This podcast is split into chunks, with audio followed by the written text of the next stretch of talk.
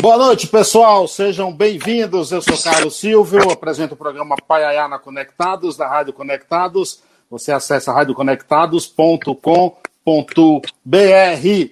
Lá você encontra os nossos colunistas, o escritor Darlan Zurk, que acaba de lançar o livro A Fúria de Papéis Espalhados, o jornalista e pesquisador de cultura Assis Ângelo e o também jornalista e crítico musical Sérgio Martins.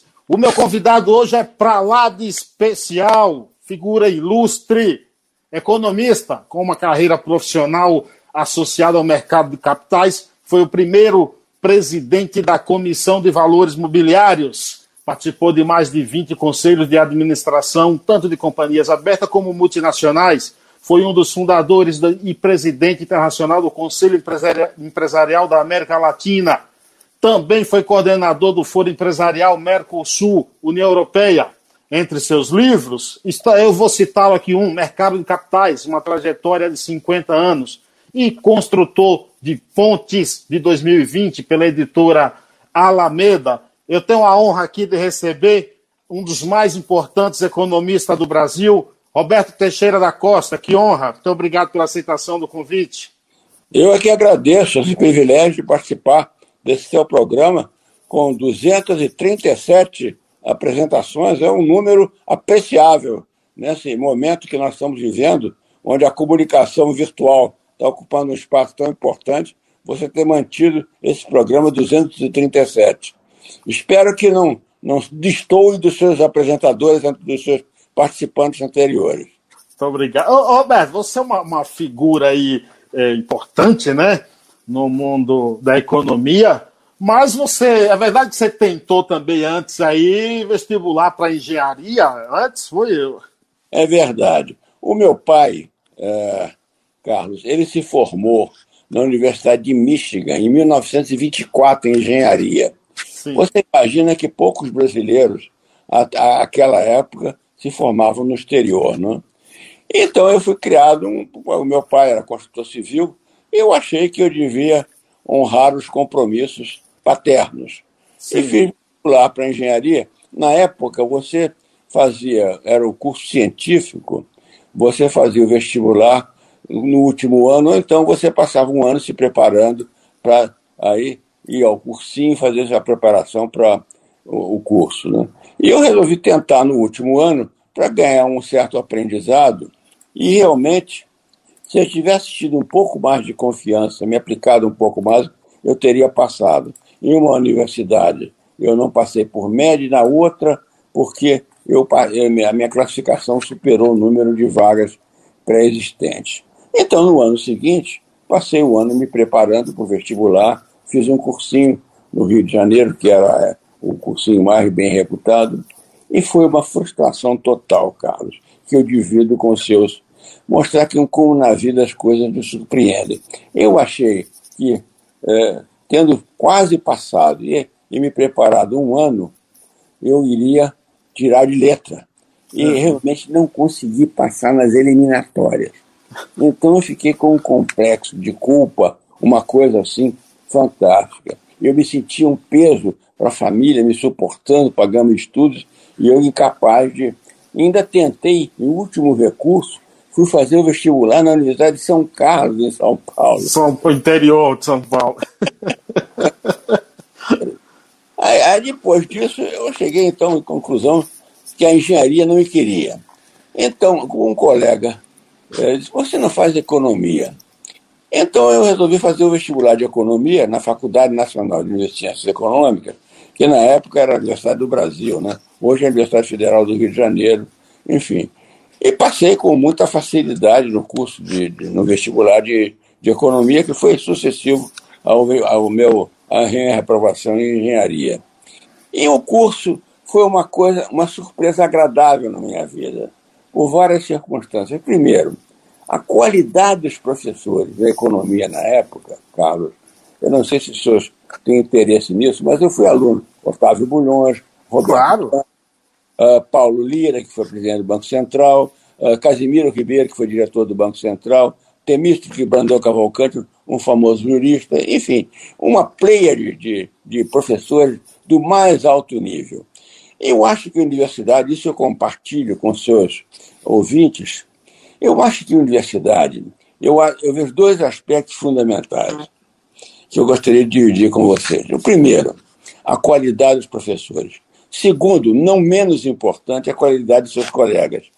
Porque eu diria que na universidade você forma um núcleo assim, de relacionamento pessoal mais íntimo com as pessoas e, e, e vínculos esses que vão perdurar durante algum tempo na sua vida profissional. Faço aqui um parênteses. Um dos grandes problemas que o Dr. Nelson, meu falecido pai, tinha, é formado nos Estados Unidos, veio para o Brasil, ele era um peixe fora d'água. Ele não, não, ele não estava ambientado, ele teve muita dificuldade. Então, isso foi uma, uma coisa que dificultou muito a sua vida profissional, porque tudo que ele aprendeu lá não era cabível aqui. Bom, fecha esse parênteses, volta à realidade. Então, na faculdade, eu tive colegas como a Conceição Tavares, a Miriam Bulhões, filha do Bulhões, o Thomas Ziner, o Carlos Moacir Gomes de Almeida, da grande construtora, e assim, assim por diante, o Antônio Alberto Mariani, que foi vice-presidente da Unipar. Quer dizer, então, formamos um núcleo muito poderoso de amigos que é, estudávamos juntos, etc. Então, foi uma época muito rica. E entre esses meus colegas da universidade estava Luiz Paulo Sampaio. Luiz Paulo Sampaio tinha sido o, o pai dele tinha sido presidente da Paner, Paulo Sampaio. E eu tinha, eu estava trabalhando na época no Citibank. Isso é também uma história interessante. Depois que eu fui reprovado a segunda vez no vestibular, eu fiquei, eu fiquei assim, atarantado. Né? É. E abri o jornal, eu vou, preciso trabalhar, fazer alguma coisa. Eu sou um fardo na família. A minha família nunca foi não foi, não foi pobre, mas também era uma classe média apertada. Tem economistas na família? Não, não. Felizmente não. Uh, aí apareceu um anúncio, Carlos. Companhia Nacional de Transportes Aéreos. Despachante no aeroporto. Vai entrar às três da manhã, sair às nove. Eu digo, vou me candidatar. E fui lá, para minha surpresa, tinha uma fila de candidatos. Eu digo, nossa senhora, para trabalhar de três às nove. Você achou, achou que só ia ter você lá, né? Bom, aí uma semana depois, eu fui chamado e o, a pessoa que fez a seleção disse: Olha, Roberto, você é super qualificado para essa posição. Então nós vamos dar uma posição para você no escritório. Isso já me deu um pouco mais de autoconfiança, né? Bom, aí nessa, nessa primeira semana que eu comecei a trabalhar no escritório, vi um anúncio do Citibank buscando trainees. Então, aí já alicerçado, um pouco mais de confiança, resolvi fazer uma aplicação para essa posição. Então, a passei, a, passei do, da Companhia Nacional de Transporte Aéreo para o Citibank. E no Citibank, é, eu trabalhei durante dois anos com diversos né, setores, depois eu falo a respeito disso. Mas o Luiz Paulo Sampaio, que era meu colega de faculdade, disse: Roberto, você não quer experimentar alguma coisa nova? Uh, existe uma empresa de investimento chamada Deltec, que é pioneira no Brasil de fazer venda de ações, é, abrir o capital das empresas, etc. Aí, o, o, aí Carlos, novamente divido com, com os, que, os, que, os que nos ouvem. Como na vida da gente, pequenas coisas fazem uma diferença muito grande. São tão importantes, né? São tão importantes. Então, é, eu fiquei pensando, no Citibank, eu já tinha passado por várias áreas.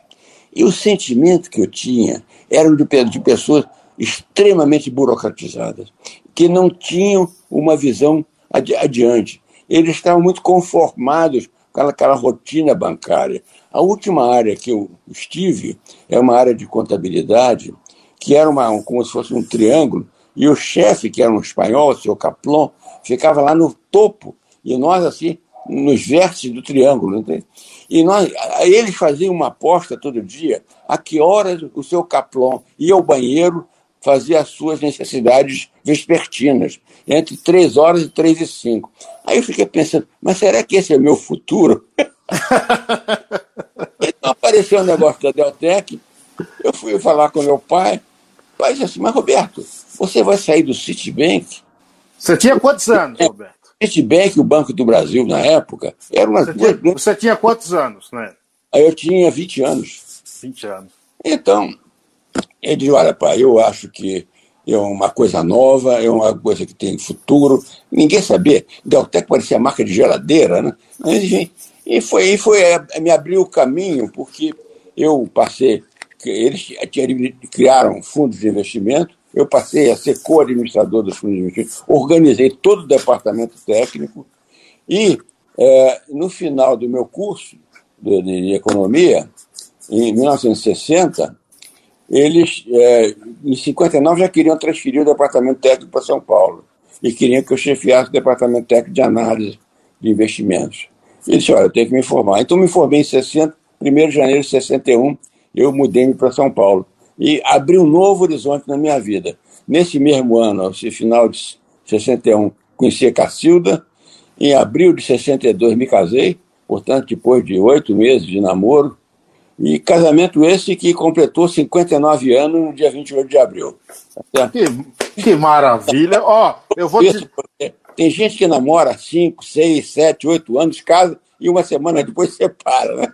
Exatamente. Você deve saber de casos desses, né, Carlos? Bom, mas... Sim, sem dúvida, sem dúvida. E aí, aí no, no, na, na Deltec em São Paulo, aí quando mudei para São Paulo, fui eleito diretor da Deltec, e aí veio em 60, isso foi em 1961. 65, 64 veio a Revolução, 65 vem a Lei do Mercado de Capitais, que, entre outras coisas, criou o Banco de Investimento. E a Deltec, então, se reuniu ao então Banco Moreira Salles e criou o BIB, Banco de Investimento do Brasil, que foi banco líder de investimento em lançamento de ações. Assim foi até 77. Ano que eu nasci, ano que eu nasci, aí, 77. Banco, porque o, o, o, a, a, o BIB passou a fazer parte do conglomerado Unibanco, eu era vice-presidente do Unibanco, responsável, responsável por toda a área de mercado de capitais. E em 77, o Mário Henrique Simons vem almoçar comigo em São Paulo e, e a, circulavam rumores que eu ia ser convidado para presidente da CVM, o que, de uma certa maneira, não seria uma grande surpresa, porque tinham poucas pessoas no Brasil que tinham conhecimento acumulado no mercado de capitais, àquela altura, já com 19 anos de vivência no mercado de capitais. Né? Então, mas eu não queria aceitar, porque eu, me amedrontava a coisa pública, é, as, as, responsabilidades que você tem né, no, no, no campo da, da, do setor público, eu não, eu não tinha traquejo, não, não tinha sensibilidade política. Então preparei um arrazoado, e com, quando o Mário Henrique foi lá para casa almoçar comigo aqui em São Paulo, no dia, aliás, no dia que eu jamais me esquecerei, foi o dia que o Severo Gomes renunciou ao Ministério da Indústria e Comércio. Eu comecei a ler para o Mário Henrique Simas as razões que me, me, me, me, impediam de aceitar aquele cargo. Quando eu dobrei a segunda página, ele fechou e disse assim: quando é que você começa? você não então, tem opção, você não tem opção. Então, isso foi em fevereiro, aí mudei, voltei para o Rio de Janeiro, né? É, porque o BIB, a o Unibanco tinha me levado para São Paulo, e aí começamos do zero. E foi uma experiência riquíssima, não é, Carlos? Porque você começar uma instituição do zero, é? sim, é? sim. quem é que vão ser os diretores? Como é que vai ser o regimento interno? Qual vai ser a política da CVM? E eu sempre procurando não copiar o modelo americano da SEC, né? Da que você já conhecia, né? Que você já conhecia. Claro, era um órgão regulador mundial muito conhecido. Mas eu queria fazer uma coisa inovadora, eu não queria copiar modelos. E me inspirei muito, aliás, um parênteses, no modelo canadense, porque o, Cana o Canadá, de uma certa maneira, é aquela mistura americana com europeia. Isso que eu ia falar. Tinha um, um, um flavor, assim, uma, uma conotação mais aproximada. E, e tinha também vivido um capitalismo selvagem. Etc. Então foi a minha vida na CVM, no final de 79, dado por completo a minha missão, que começou com o Mário Henrique, depois entrou o Rich Bitter como ministro da Fazenda do governo uh, Figueiredo, eu comecei no governo Gás e depois o governo Figueiredo. Final do ano eu me dei conta, novamente, uma coisa parecida com a minha decisão de entrar na Deltec. Eu digo, olha, eu estruturamos um órgão regulador, é respeitado aqui mundialmente, então eu acho que está na hora de buscar outros desafios. Então tomei uma decisão, isso que surpreendeu a todo mundo, né? porque o, o, brasileiro em geral se apega muito a essas Muito, muito. É, eu, eu tomei a decisão de, não, eu vou começar a vida nova, voltei para São Paulo, e formei a Brasil Park, que foi a primeira empresa de venture capital no Brasil. Agora, agora nós, nós podemos dizer que não perdemos um engenheiro e sim ganhamos um economista? Pode ser uma generosidade sua, mas eu acho, oh, sem falsa modéstia, eu acho que dificilmente eu teria tido as oportunidades que tive na engenharia que eu tive é? no mercado de capitais, onde eu, eu tive um papel pioneiro. Né? Daí sim, a minha relação com isso. Bom, depois disso, eu, novamente, a, chegamos a um limite da Brasil Park, eu também achei que tinha desenvolvido a contento. Eu achei que a, a uma empresa de investimentos isolada, não, sem ser um banco, não tinha o mesmo futuro para concorrer.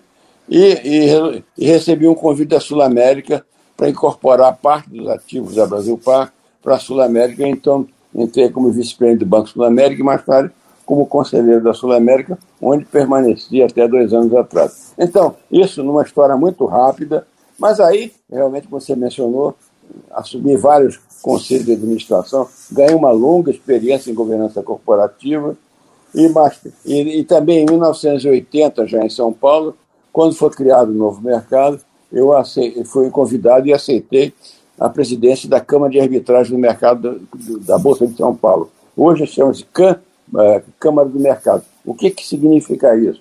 Só para explicando para os seus ouvintes. É, quando o novo mercado foi criado para criar um novo nível de empresas negociadas em bolsa. E entre muitos requisitos, as empresas teriam que ter uma cláusula estatutária que, se houvesse é, pendências jurídicas, por ter processo jurídico, ao invés de ser arbitrado na justiça comum, seriam arbitrados por uma Câmara especialmente criada. Por quê? Porque parecia, como a experiência indicava, que as coisas que iam para o judiciário demoravam muito tempo. Sim. E uma das coisas que se queria criar, quando e quando, quando e se houvesse né, procedimentos de, de, disputas acionárias entre maioria e minoria, ou maioria e minoria, que realmente tivesse um órgão capacitado. Então, eu passei a chefiar isso. E são 20. É uma coisa curiosa, porque um economista chefiando uma Câmara de Arbitragem só com advogado. Mas foi uma experiência muito rica, sabe? Eu, eu, a advocacia é uma coisa fascinante. Né? Fascinante. Porque Quantos eu, livros escritos já, Roberto? Eu já estou no, no. Eu escrevi três livros sobre mercado de capitais. Escrevi um livro muito interessante, do meu ponto de vista, nem só de marketing. Isso é uma experiência muito rica, porque ao longo dessa minha vida profissional, convivendo com empresários, eu fui acumulando uma experiência muito grande de, de, de como os empresários às vezes não se preparavam para reuniões, não sabiam se comportar em, em ações, não, não tinham um procedimento de acordo com as suas responsabilidades, etc. E um dia, fazendo uma palestra, uma moça que eu conhecia, porque tinha trabalhado comigo no CEL, a Suzana Sancotti, Roberto, ela era uma organizadora de eventos. Ela disse, Roberto, isso é exatamente o que eu estou sentindo ao longo da minha vida profissional. Eu acho que nós podíamos reunir e escrever um livro. Então, contratamos a Patrícia Campos Melo, que é uma jornalista hoje bastante conhecida, é, foi para a E nós nos reunimos semanalmente, e, contando os nossos casos. Esse livro é muito interessante.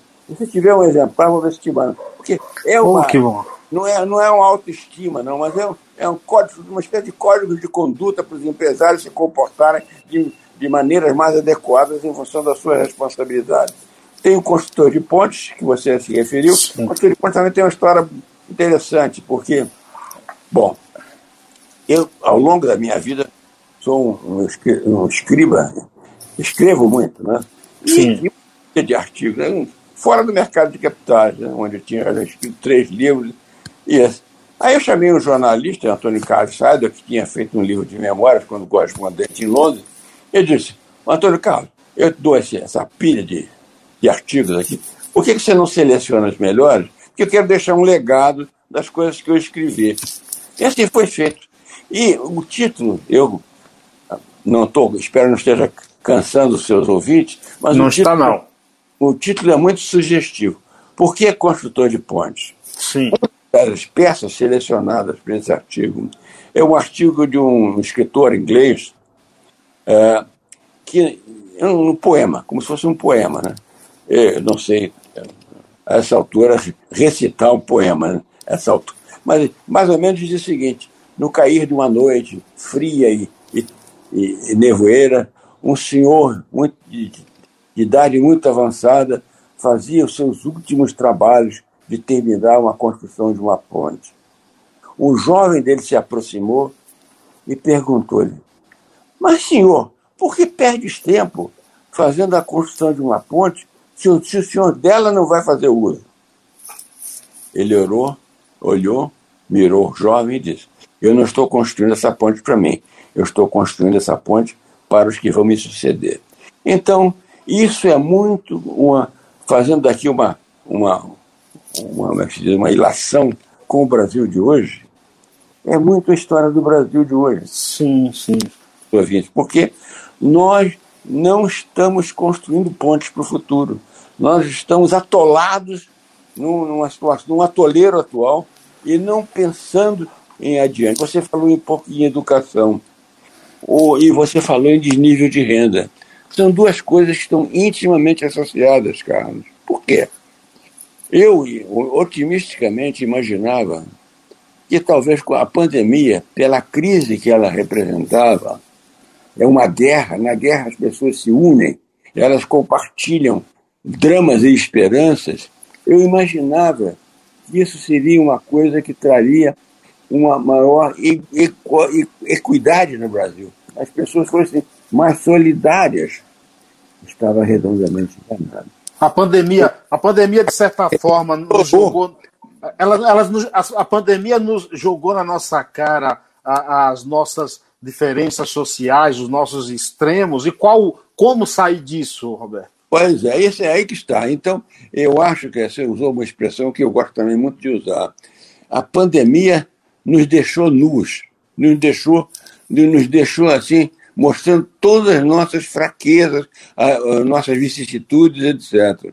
De modo que quando você fala em questão de renda, distribuição de renda, que é uma coisa crônica em toda a América Latina, não é, não é só do Brasil, mas o Brasil é realmente um dos problemas mais desiguais do mundo, da América Latina. E uma das razões básicas disso é o problema de educação, porque você não cria, ou, vamos dizer, escalas na, na, na, na sociedade se você não prepara pessoas para subir essas escadas sociais, entende? Eu, outro dia eu estava vendo um debate no SEBRE sobre o governo Juscelino e política externa. Eu acho que nos faz falta, às vezes, já entrando um pouco na sua resposta, né? o que, é que o Brasil precisa? Eu diria que nós precisamos pessoas que recobrem a confiança no Brasil. Nós perdemos a nossa confiança em nós mesmos. Nós, nós, nós, nós nos achamos que nós não somos nada, que nós somos. Inclusive, o Brasil hoje é um párea do mundo, né? Depois eu vou falar do meu novo livro. Mas, enfim, eu acho que é fundamental. O Juscelino, apesar de todos alguns desacertos na área financeira, eh, inclusive com a construção de Brasília, foi um custo enorme para o Brasil inflacionário. Sim. O Juscelino teve um grande mérito. Qual foi, Carlos? Dar autoconfiança no Brasil. É como eu digo, se você está fazendo um trabalho, você tem que se dar conta qual é o objetivo desse trabalho. Um pedreiro precisa, quando vai construir uma catedral, ele precisa saber que aqueles tijolos que ele está construindo vão compor uma catedral. Vai ser um culto para grupos religiosos. Entende? Isso. Nenhuma pessoa é feliz, Carlos, se ela não faz aquilo que ela gosta. Se ela Verdade. Não, ela se sente. Então, o um problema da educação no Brasil está nisso. E aí, por que, que a, a pandemia piorou? Piorou por uma razão muito simples. As classes mais abastadas de maior renda, de uma maneira ou de outra, conseguiram suprir a deficiência da escola por reuniões virtuais, né? por Sim. aulas, por, por e, e, a, e, a, grande massa popular do Brasil não tinha essa conectividade. Portanto, é, e sem essa educação básica, que é o alicerce do crescimento, você cria uma situação de desigualdade. Portanto, é um pouco repetitivo nós estamos falando isso, porque eu frequento relações internacionais antes de você nascer. E sempre nas reuniões, não, temos que investir em educação, temos que. Todos falam isso. Na Mas prática, ficam falando a vida inteira, só falando, né? O, o praticam. Por quê? Entre outras coisas, eu vou compartilhar isso com você, seus ouvintes, porque educação não devia ser projeto de governo, devia ser projeto de Estado. Não é um governo que entra, que muda, que faz, que troca. Não, deve ter uma sequência, assim como saúde. Ô, Carlos, é cabível que um país desse tenha o um nível de saneamento que nós temos, de pessoas usando os rios, os córregos. Como... Desviando dinheiro da saúde na pandemia. É um problema. Quer dizer, você chega e pensa, não, você tem que ficar em casa. Mas que casa é essa que você vai ficar? Se você não tem água em casa, se você não tem uma privada para fazer as suas necessidades mais básicas, quer dizer, então é uma, é uma, uma, uma, uma ironia. Fica em casa, mas que casa? Eu não tenho casa. Eu tenho um lugar onde eu fico para dormir. Isso não é casa, não é um lar. Quer dizer, e a família toda ali, coitada, sem condições de sobreviver. Então, esse é um problema sério. Então, nós precisamos ter pessoas que tenham essa visão de Estado. E não... você, já foi, você já foi convidado para algum ministério ou algo assim de algum governo, Roberto? Não. Eu me convidaram para o Ministério da Geriatria, mas eu não aceitei. Agora, se você fosse. Tá bom, então. Se você fosse ministro da Economia por um mês atualmente, quais são as tuas principais, as primeiras ações para tentar dar uma luz no fim do túnel para o país sair dessa que, que está? Ah, eu acho que nós temos um conjunto de reformas que estão pendentes no Congresso há muito tempo que podem ter uma, vão dar uma virada é, muito importante no Brasil. A reforma, reforma administrativa e a reforma tributária. Né? O Carlos, o brasileiro, ele, ele não é, por natureza, desonesto. Mas a, a, a legislação no Brasil, às vezes, cria circunstâncias e momentos que você, às vezes, é obrigado. Ah, não vou. É, é muita mão de obra. Preencher imposto de renda é um detalhamento, é uma coisa complicadíssima. Dizer, qualquer erro que você cometa, você pode se submeter apesar dos ônus, apesar das multas. Portanto, eu acho que tem que simplificar a vida das pessoas. As pessoas não são desonestas por natureza. Às vezes as circunstâncias os obrigam a, a encontrar caminhos que não são os caminhos legais. Né? Então, é, eu acho que realmente a questão de, da moral cívica do país é muito importante. Né? Eu ontem estava dando uma entrevista numa outra para a Rádio USP e pediram para selecionar três músicas, que é o final de cada bloco. E uma das segundas músicas que eu, que eu escolhi foi uma música do Noel Rosa, Onde está a Honestidade? Você lembra dessa música do Noel Rosa? Sim. É, quer dizer, o, o, o, o, queridos ouvintes, honestidade não é requisito. Honestidade é obrigação. Não, fulano é muito honesto. Mas como é muito honesto? É honesto ou não é honesto? Não existe muito honesto. Quer dizer, muito honesto o quê? Não rouba, não põe o, o, o governo no bolso, no restaurante, uma coisa assim. é uma coisa... Bom, mercado de capitais, você provocou. Essa foi uma luta é, eterna minha, né? porque eu sempre achei que o Estado ia ter limites muito grandes de fazer o desenvolvimento do país usando seus próprios recursos. Que era importante o setor privado ter uma participação enorme nessa questão, e, e para isso precisa ter um mercado de capitais, um mercado de ações atuantes. Foi, e nós tivemos fases muito positivas, algumas degringolaram por excesso de especulação, a crise de 71, por exemplo, mas é, eu diria que o, uma das coisas que, quando se compara Brasil com Argentina, por exemplo, o bem ou mal o Brasil construiu um mercado de capitais, com todas as suas imperfeições, com a inflação que teve um efeito super nocivo. Por que, que a Bolsa, nos últimos dois anos, teve esse ressurgimento? Por uma simples razão. As taxas de juros caíram. Porque quem é que investia em ações no Brasil que você podia investir em títulos do governo com segurança liquidez, né? às vezes 12, 13, 14% acima da inflação? Nenhum país do mundo oferece uma coisa dessa. Quem é que ia correr risco? Agora nós estamos caminhando para a realidade. Taxa de juros negativa. Doutor Carlos, pela primeira vez o que vos fala está convivendo com taxas de juros negativas. O que, que significa taxa de juros negativa? O dinheiro que você investe, quando você está investindo hoje, sei lá, a 4, 3%, a inflação estimada vai ser 5, 6%. Você está deixando o dinheiro depositado para não ser roubado. Está entendendo? Quer dizer, é uma coisa inédita no Brasil. Mas isso eu acho que vai ser temporário, né? Ô, ô, ô, Roberto, nós, o, o, Brasil tem termômetros suficientes e bons para dar uma dimensão exata da crise econômica aí e quando poderemos sair dela? Ô, Carlos, essa sua pergunta é muito intrigante. Porque esse termômetro. Vamos pegar a pandemia. Não podia haver melhor exemplo, Carlos. A pandemia é uma guerra. Guerra. É a pior guerra que pode existir com o inimigo invisível. Esse inimigo invisível, além do mais, ele é mutante. Ele, cada momento, ele aparece com uma, com uma roupa nova. Agora estamos numa terceira cepa. Agora, será que a sociedade brasileira se dá conta que nós estamos vivendo uma guerra?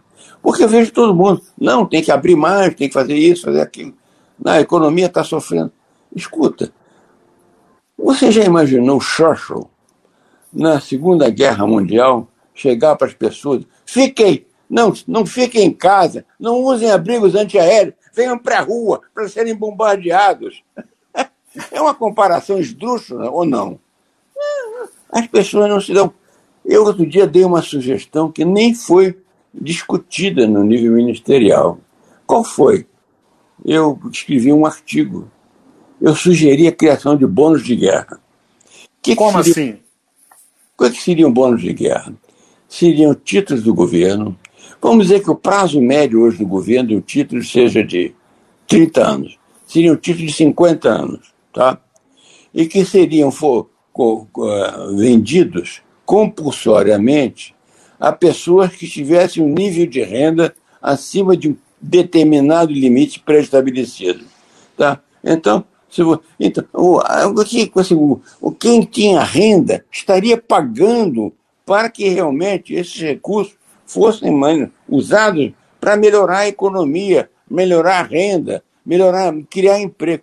Ô, Carlos, a grande dificuldade nossa é criar emprego. Eu tenho ficado em dúvida sobre se não seria o caso de ter uma renda mínima. Mas eu acho que. Permanente? Permanente. Permanente. Agora, eu acho que o ser humano o que o governo tem que criar é emprego. Porque o emprego, você tem uma renda mínima, você tem que fazer. E, e não cria estímulo se ficar parado, entende? Você tem que usar a sua criatividade. Quer dizer, o Carlos, se você pensar bem, se você fosse um, um, um homem que desceu de Marte aqui e dissesse, puxa vida, mas esse Brasil tem tudo. Tem um parque industrial respeitável, tem empresários experimentados, tem reservas minerais, reservas agrícolas fantásticas, uma natureza pródiga. Nós não temos aqui a, a, a, nevascas, coisas. Sim. Não é? E por que, que deu tudo errado? Por causa da política. A política estragou esse país. E, e entre as coisas da política, eu acho que não estou defendendo nenhum outro regime, mas eu, eu sempre tive muitas dúvidas se o regime presidencial é o melhor para o país. Ô, Roberto, você, fa você fa Para mim seria muito mais adequado. Você falou aí em Churchill, você tá, se você colocar aquele chapéu dele, fica parecido com ele, viu?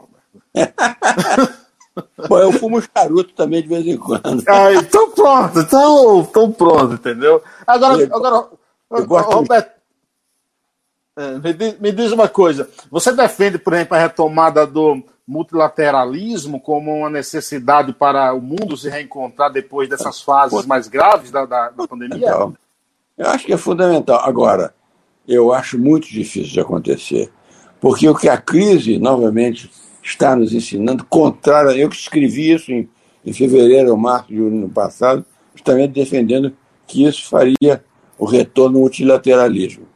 Mas, infelizmente, que nós estamos vendo, cada um puxando a brasa para sua sardinha. Ah, o protecionismo vai ser uma coisa que vai voltar, e isso é muito lamentável. A Organização Mundial do Comércio está completamente à deriva, e é lastimável E outra coisa interessante da, da crise, né?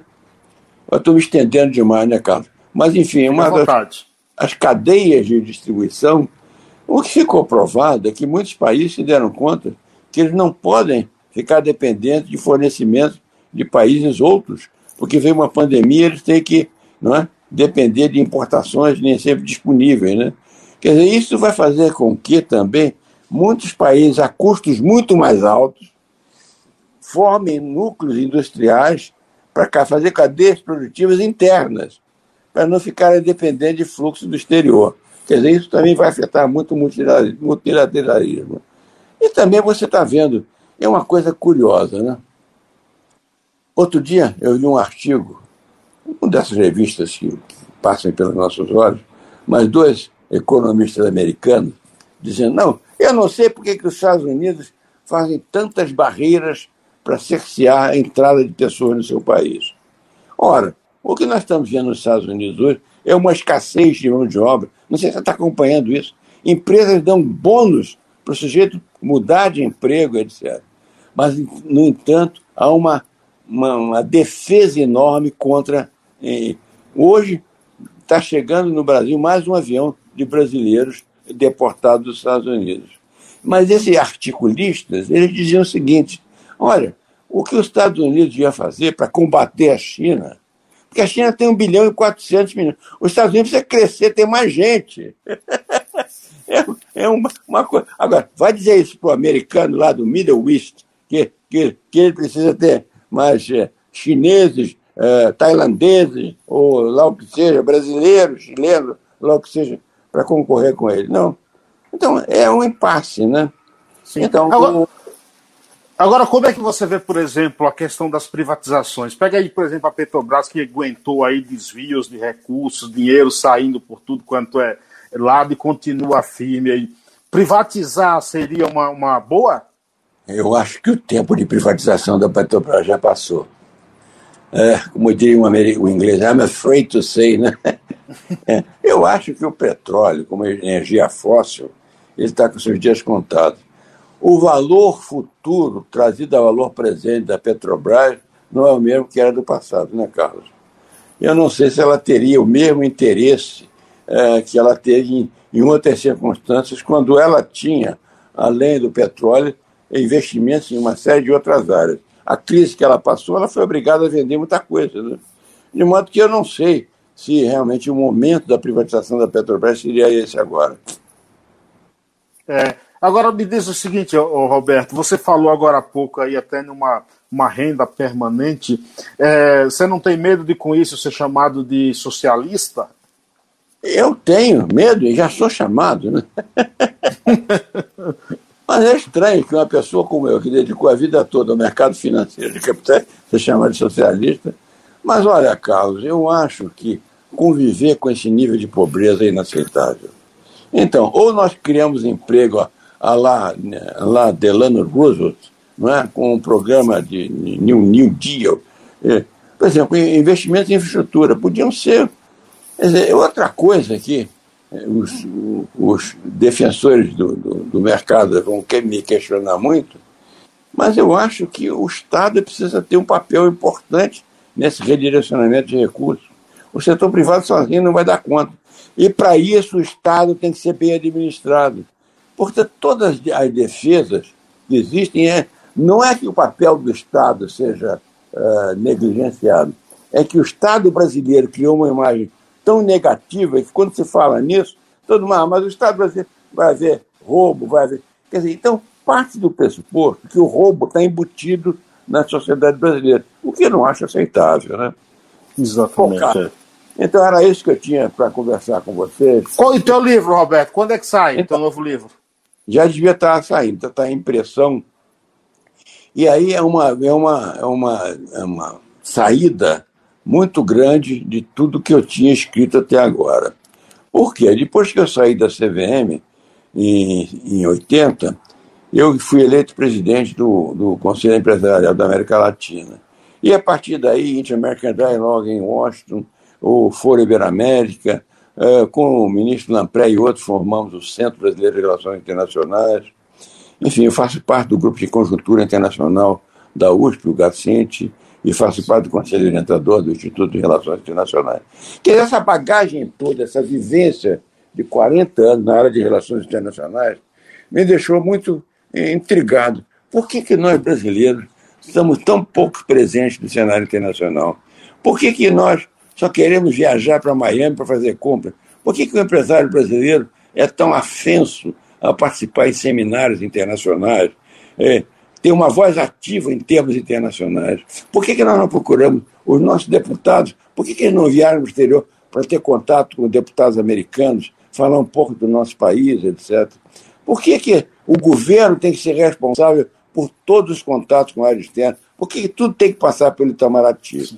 Então, é, é, eu passei, eu fiz, passei dois meses no King's College, lá em Londres, colhendo material para esse trabalho.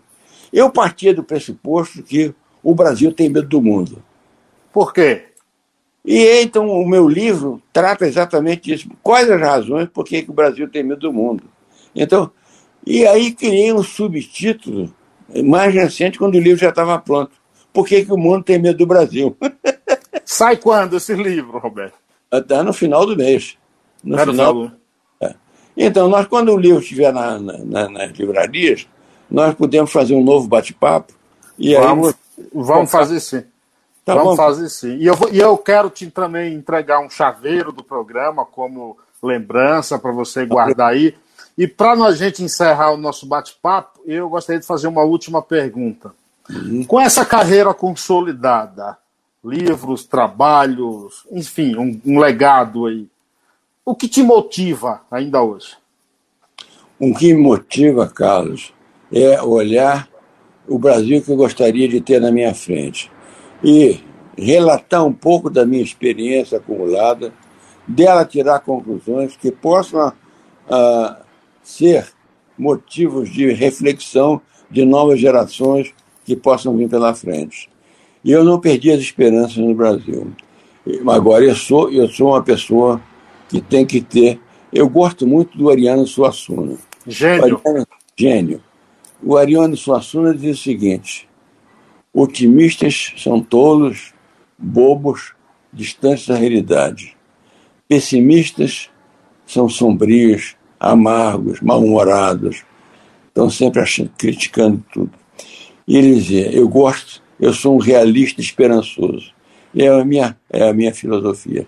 Eu sou um realista esperançoso. Muito obrigado. Por uma obrigado, senhor Roberto. Uma semana cansativa. Eu acho que eu me superei. Porque eu sou um ser matutino, não vespertino, viu? Muito obrigado, viu, Roberto? Sinto-me honrado com a tua não. presença aqui, viu? É. Até uma Espero... próxima, viu? pacientes ouvintes tenham gostado. Depois você me dá um feedback, tá bom? Muito obrigado, claro, com certeza.